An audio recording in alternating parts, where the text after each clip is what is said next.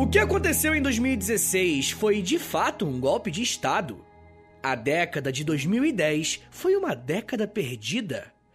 Essas são apenas algumas perguntas que podemos nos fazer quando estudamos com um pouco mais de atenção a trajetória de Dilma Rousseff, a primeira presidente mulher da história do Brasil. Aqui no História em Meia Hora, nós já temos alguns episódios sobre alguns dos nossos presidentes, e eu pretendo fazer mais episódios nesse sentido.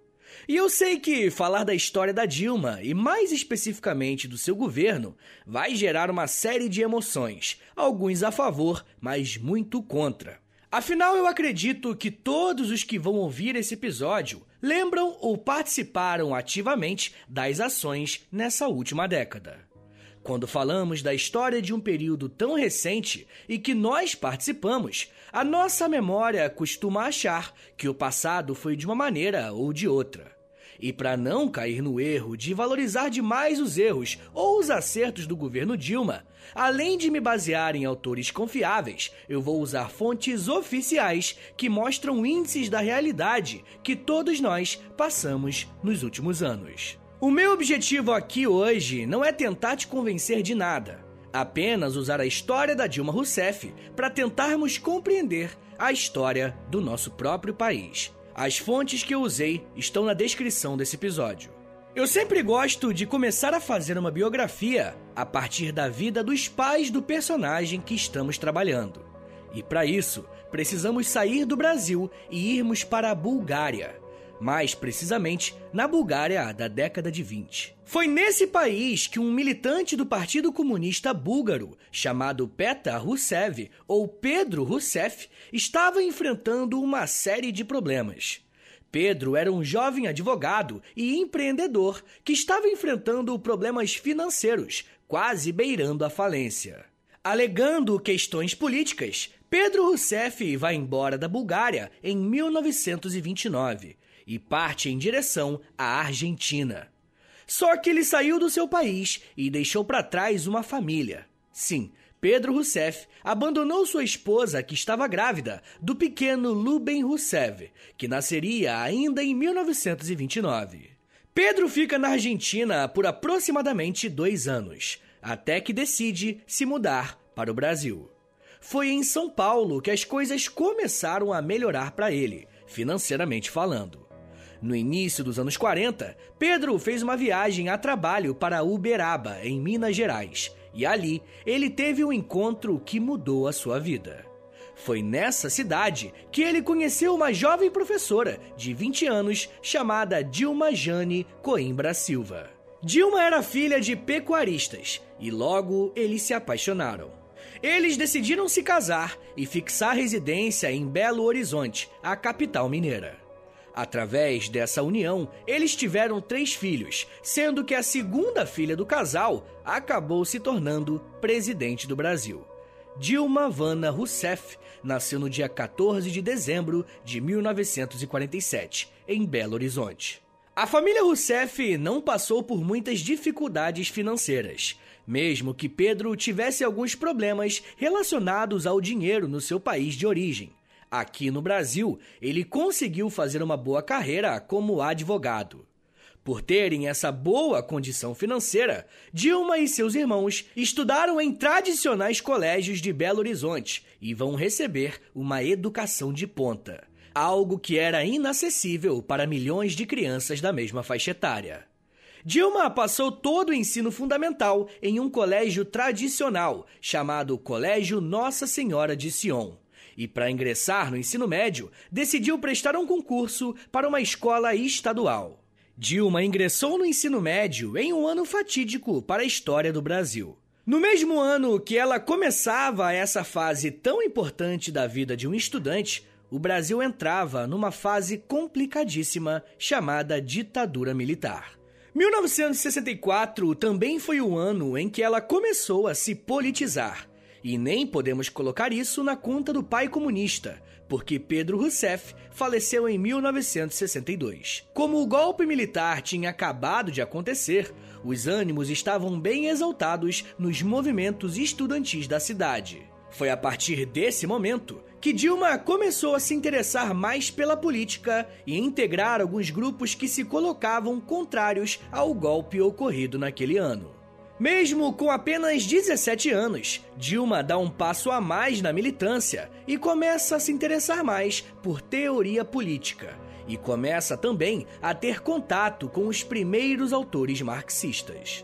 Ainda em 1964, ela decide ingressar na Organização Revolucionária Marxista Política Operária, que era um grupo dentro do Partido Socialista Brasileiro.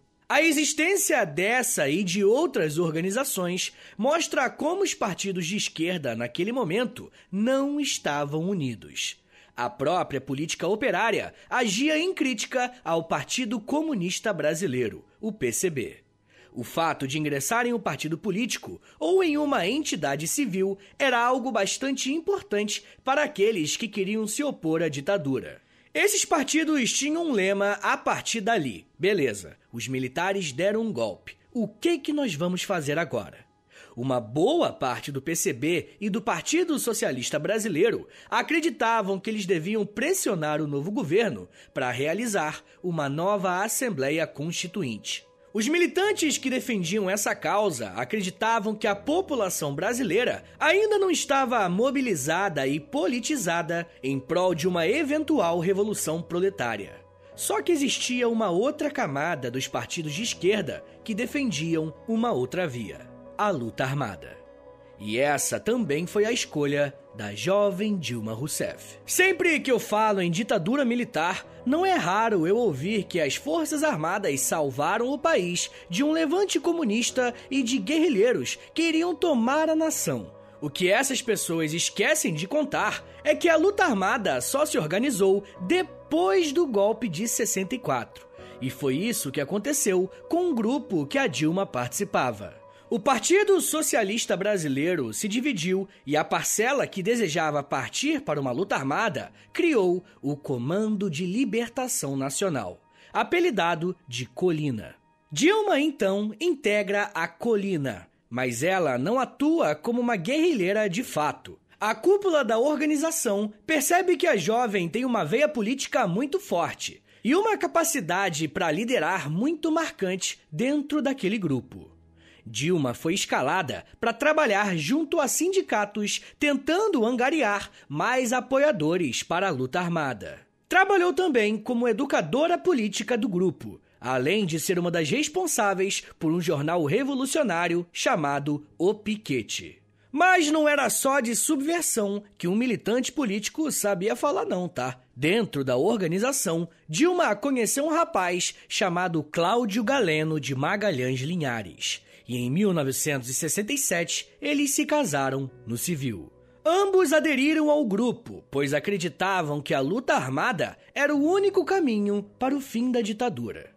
Por conta do envolvimento deles com o grupo, o casal precisava mudar várias vezes de casa, porque a guerrilha começou a entrar no radar da polícia após alguns atos criminosos. Nesse período, Dilma Rousseff cursava economia na Universidade Federal de Minas Gerais. Mas em 1969 precisou trancar o curso, pois começou a viver como uma clandestina, inclusive tendo que fugir para outros estados.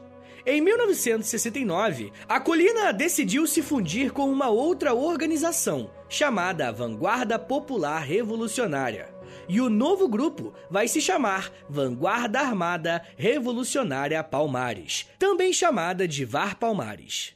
Quando Dilma e o seu marido integram esse novo grupo, as coisas começam a ficar ainda mais complicadas em vários sentidos. Além de ter um contato maior com o armamento de fato, os depoimentos de alguns guerrilheiros que abandonaram a luta armada vão dizer que a Dilma era uma das chefes da organização. Ela era conhecida como a Joana Dark do movimento, justamente por ela ter esse perfil de liderança dentro do grupo. O VAR Palmares vai se dividir em alguns setores e a Dilma será enviada para São Paulo para cuidar da segurança de algumas armas do grupo. E nesse momento da história, Dilma se depara com um dos órgãos de repressão mais violentos da história da ditadura, chamado Operação Bandeirante, a OBAN. O historiador Carlos Fico explicou muito bem o que era esse grupo. Ele disse o seguinte, abre aspas: a OBAN foi implementada pelo comando do Segundo Exército com o apoio de empresários locais. A ideia era promover uma ação conjugada e permanente de combate às atividades da guerrilha urbana. Foi a estrutura da OBAN que inspirou a criação do sistema DOICOD. Fecha aspas. Vai ser justamente essa organização que começará a monitorar as atividades da Dilma Rousseff após a sua chegada em São Paulo no final de 1969.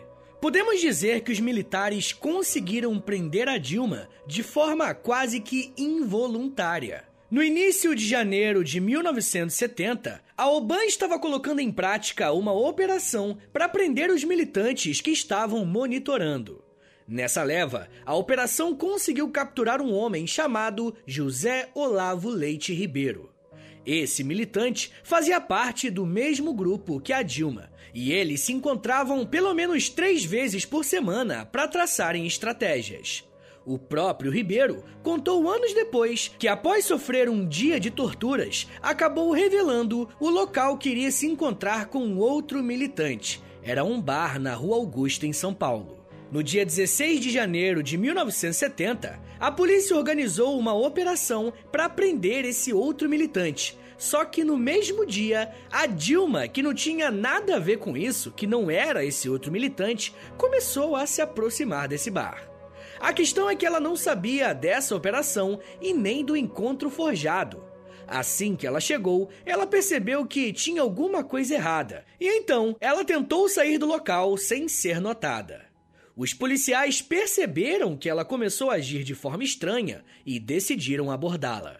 Para o azar da Dilma, ela estava armada naquele momento. E foi por isso que ela foi levada para os porões da UBAN. Nesse local, Dilma foi torturada por 22 dias com palmatória, socos, pau de arara e choques elétricos em suas partes íntimas. O marido da Dilma também foi preso no mesmo ano e chegaram a ficar alguns meses no mesmo presídio, o Presídio Tiradentes, em São Paulo.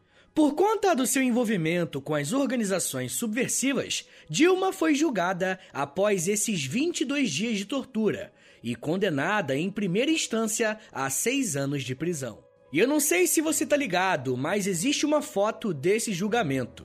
Eu vou colocar na thumb desse episódio. Na foto, a Dilma está sentada com um semblante sério e atrás dela, alguns militares estão escondendo o rosto. O que nós precisamos saber nesse momento é que ela foi levada para a prisão, onde cumpriu dois anos e um mês de sua pena. Sua prisão pós-tortura representou uma mudança de rumos considerável na vida de Dilma Rousseff, pois marcou a sua entrada na vida política. Eu ainda quero falar mais sobre como que ela ingressou na política até se tornar a primeira mulher presidente do país. Mas dá um minutinho aí, tá, gente? Que daqui a pouco a gente volta e eu falo um pouco mais sobre desconfiança, dólar, pobreza, povo nas ruas e golpe. Segura aí, que é um minutinho só.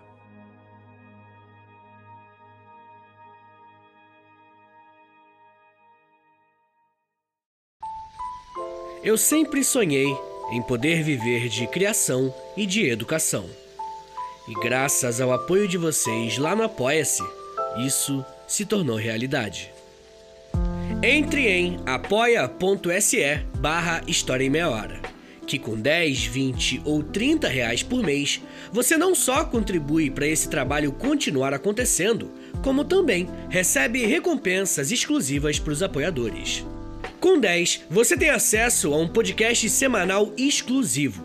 Eu me aprofundo em um tema de um dos episódios da semana e envio diretamente para o seu e-mail através do Apoia-se. Já tem mais de 70 episódios por lá e você vai receber acesso a todos eles. Além do podcast exclusivo, com 20 reais, você também recebe acesso ao nosso Clube do Livro. Todo mês nós lemos um livro sobre história e conversamos no grupo do Telegram. E depois de 30 dias, fazemos uma call no Zoom para compartilharmos as nossas impressões. E com 30, além das recompensas anteriores, eu te adiciono no meu Amigos Próximos no Instagram, onde publico conteúdos diários com curiosidades históricas, tanto no arroba História em Meia Hora quanto no arroba Prof. Vitor Soares. E se você tiver alguma dúvida sobre o apoio, é só entrar em contato comigo pelo e-mail historiaemmeiahora.gmail.com apoia.se barra História em Meia Hora. É apoia.se barra História em Meia Hora. Valeu, gente!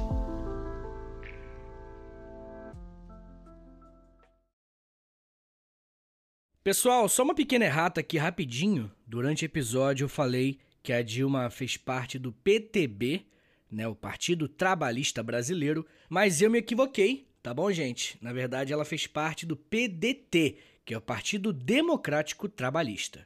Tá bom, gente? É, desculpa aí, parece um erro pequeno, mas não é não, tá bom? Então é isso, continua ouvindo o episódio. Valeu!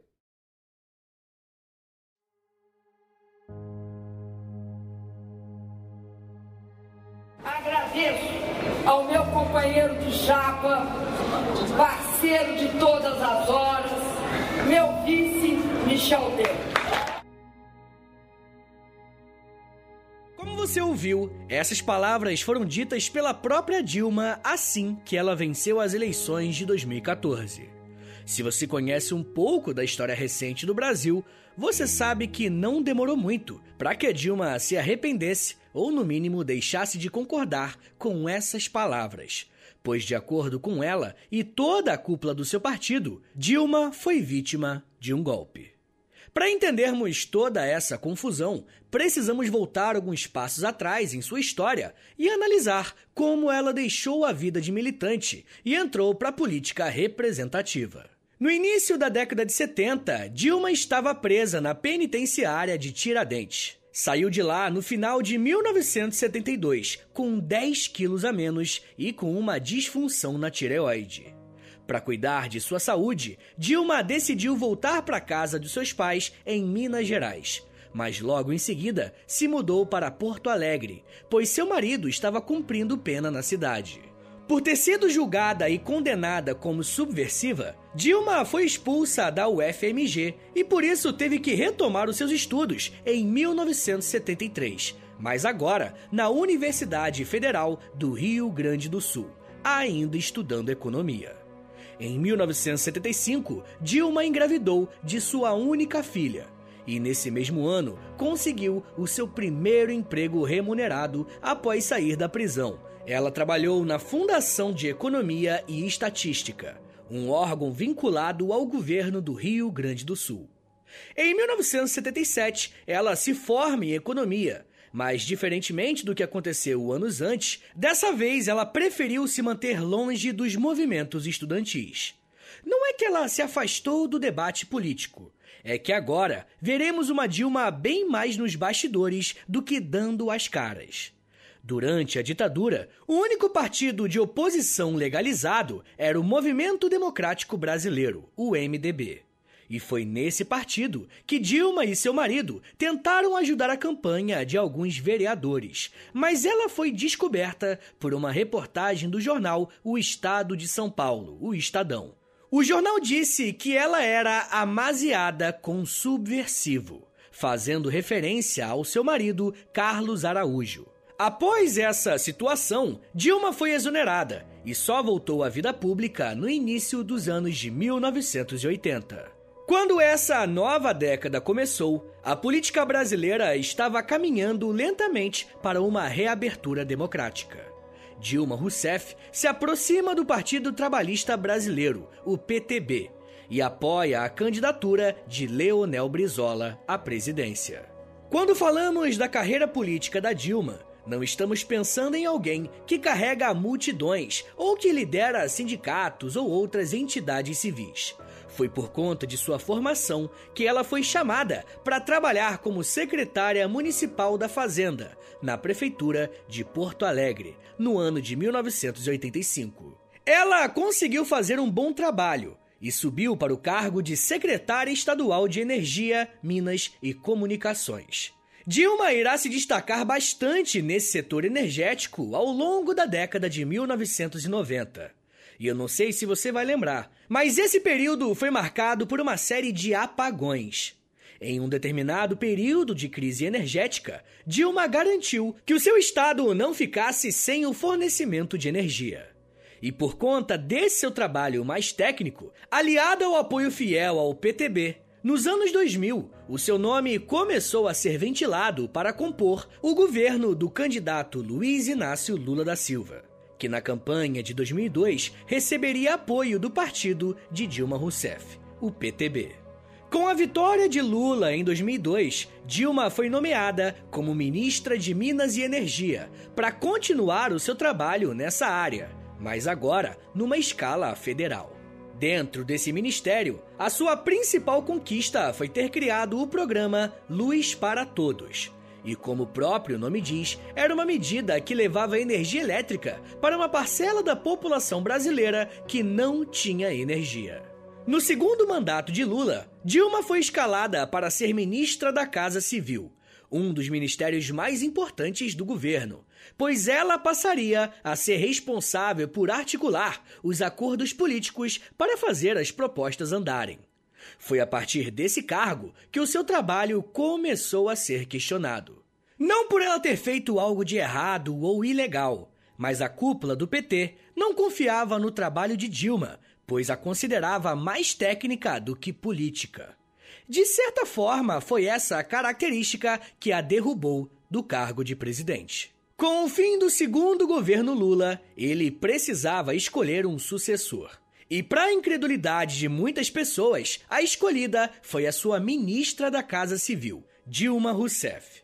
Quem tem uma explicação bem interessante sobre essa escolha é o historiador Rodrigo Pato Samota, ao dizer que, abre aspas, no início da campanha, ela era desconhecida pela maioria do eleitorado mas tinha a vantagem de possuir nível baixo de rejeição e apresentar uma imagem técnica sem grande comprometimento político. Um ponto positivo para os eleitores que estavam desconfiando dos políticos. Fecha aspas. De acordo com essa análise, a Dilma era o nome ideal para que Lula garantisse a eleição de alguém do seu grupo, ao mesmo tempo que ele teria bastante influência no governo que iria se iniciar.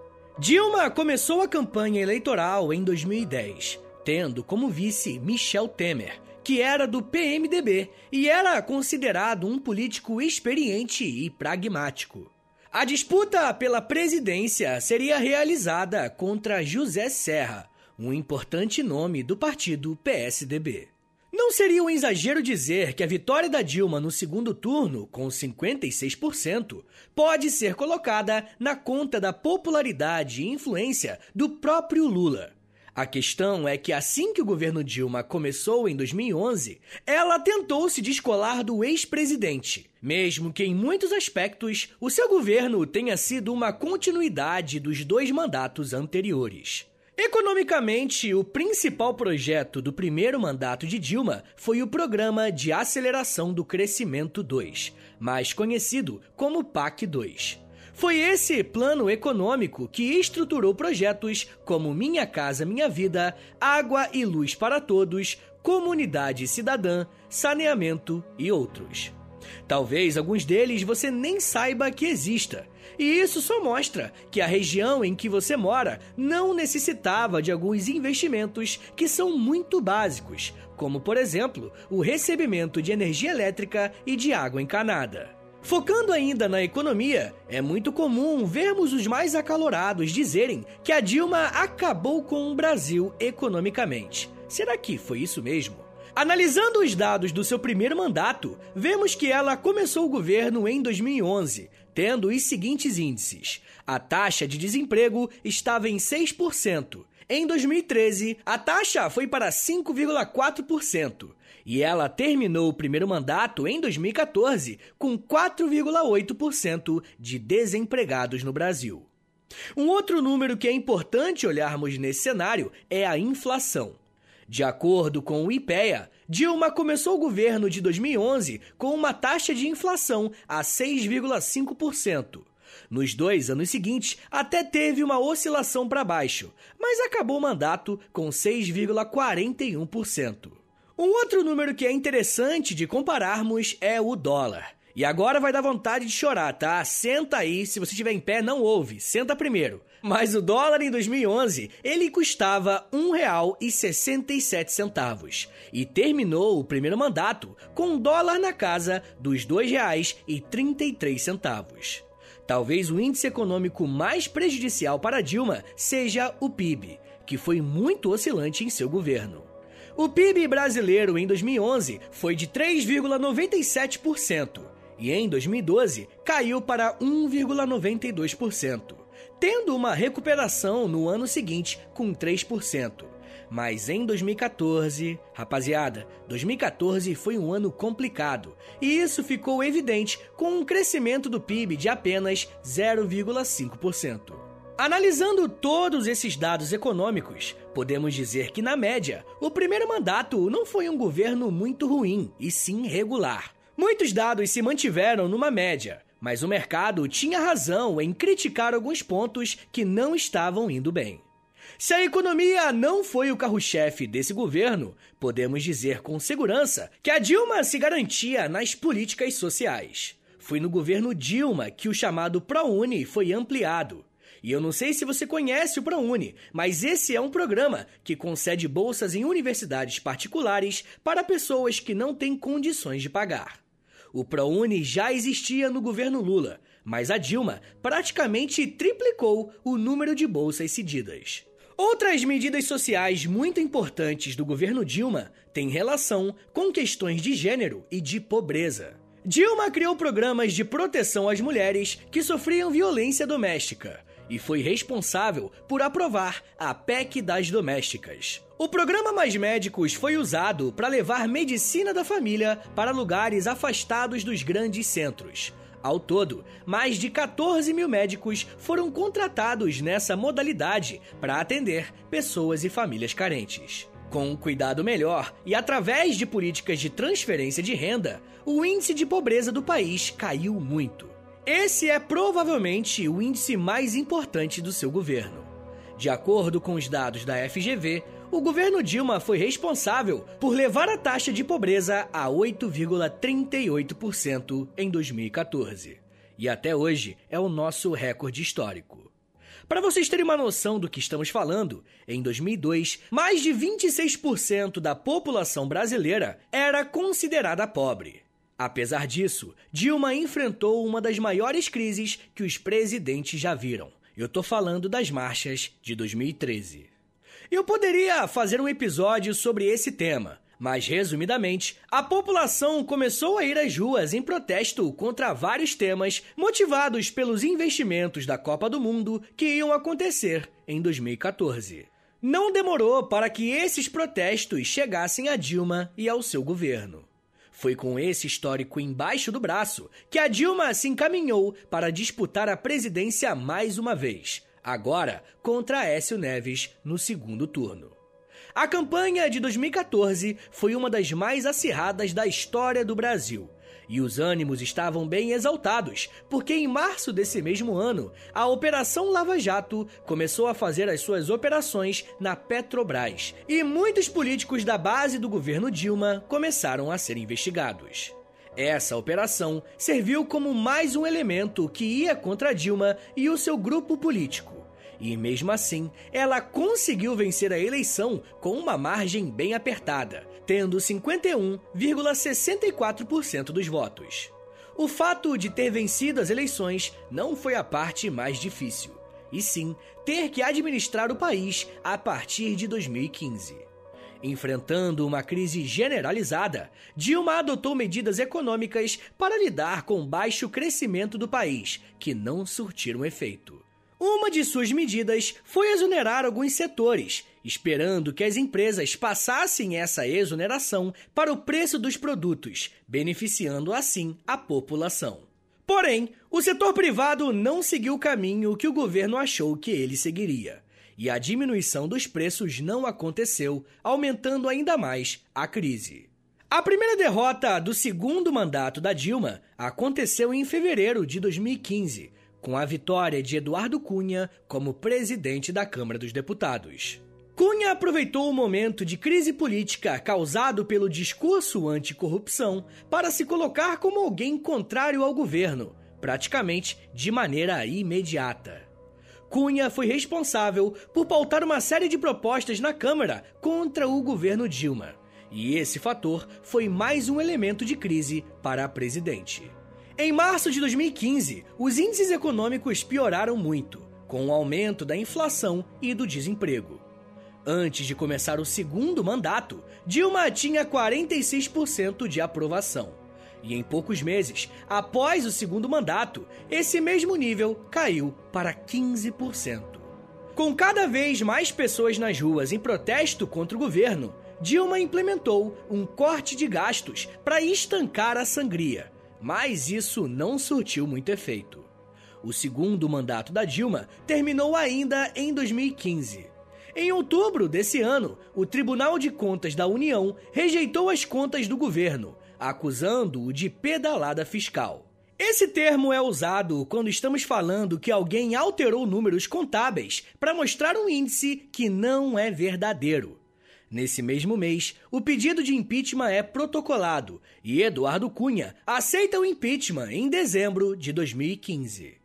Em abril do ano seguinte, a Câmara aprova o pedido de afastamento e Dilma é afastada definitivamente em maio de 2016. E nunca mais ela retornaria à cadeira da presidência.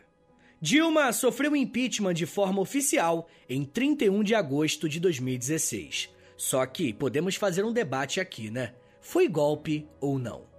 Antes de você dar a sua resposta, eu preciso dizer que o Ministério Público Federal do Distrito Federal afirmou categoricamente em julho, olha só, de 2016, que as pedaladas fiscais não são crime de responsabilidade. Tendo isso em mente, por um lado, não podemos chamar de golpe, pois o afastamento da Dilma seguiu todos os protocolos legais. Câmara dos Deputados, Senado, Oportunidade de Defesa e STF.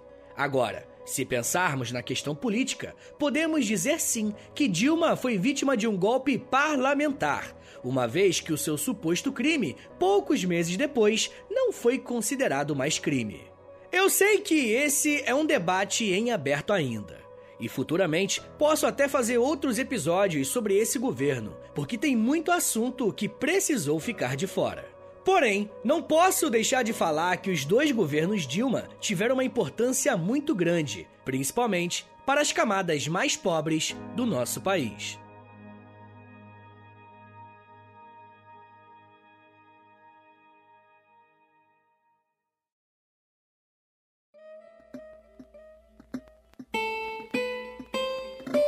Senhores, muito obrigado por terem ouvido até aqui. Meu nome é Vitor Soares, eu sou professor de História.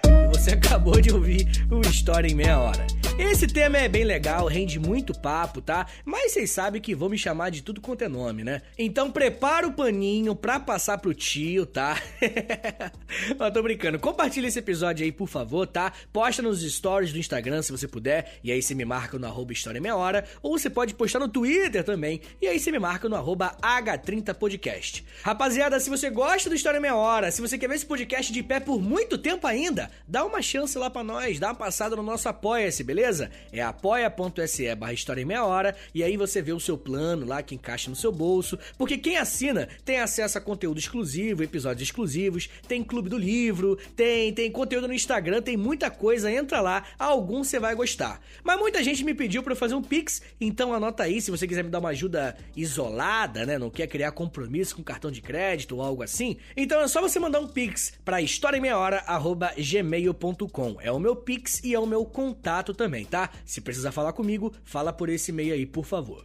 Eu também tenho outros podcasts, é o História pros Brother, que é de história, mas é de humor também. Na verdade, ele é mais de humor do que de história. O História pros Brother, ouve lá depois. E eu também faço podcast pra revista Aventuras na História. Toda sexta-feira tem um episódio novo do meu quadro lá, tá? Entra lá, dá uma chance, que eu acho que você vai gostar, que é bem nessa vibe, nesse clima que eu tô aqui agora, tá bom? Rapaziada, não se esqueça de dar cinco estrelinhas aí pra nós, por favor. Cinco estrelinhas no podcast, tá? Avalia aí com cinco estrelas. Clica no sininho, clica clica em seguir também, é importante. E ó, se você quiser comprar camisetas, moletons com temática histórica, dá uma passada lá na loja. O História Meia Hora tem uma parceria com a loja agora. Entra lá no site deles, escreve História Meia Hora, que você vai ver todas as estampas, todas as coleções que a gente tem por lá. E é isso, gente. Me siga nas redes sociais. É arroba no Twitter, no Instagram e no TikTok. Todo dia eu faço um videozinho no TikTok educativo de história, tá bom? Não faço dancinha não, tá?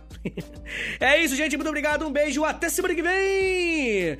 E valeu!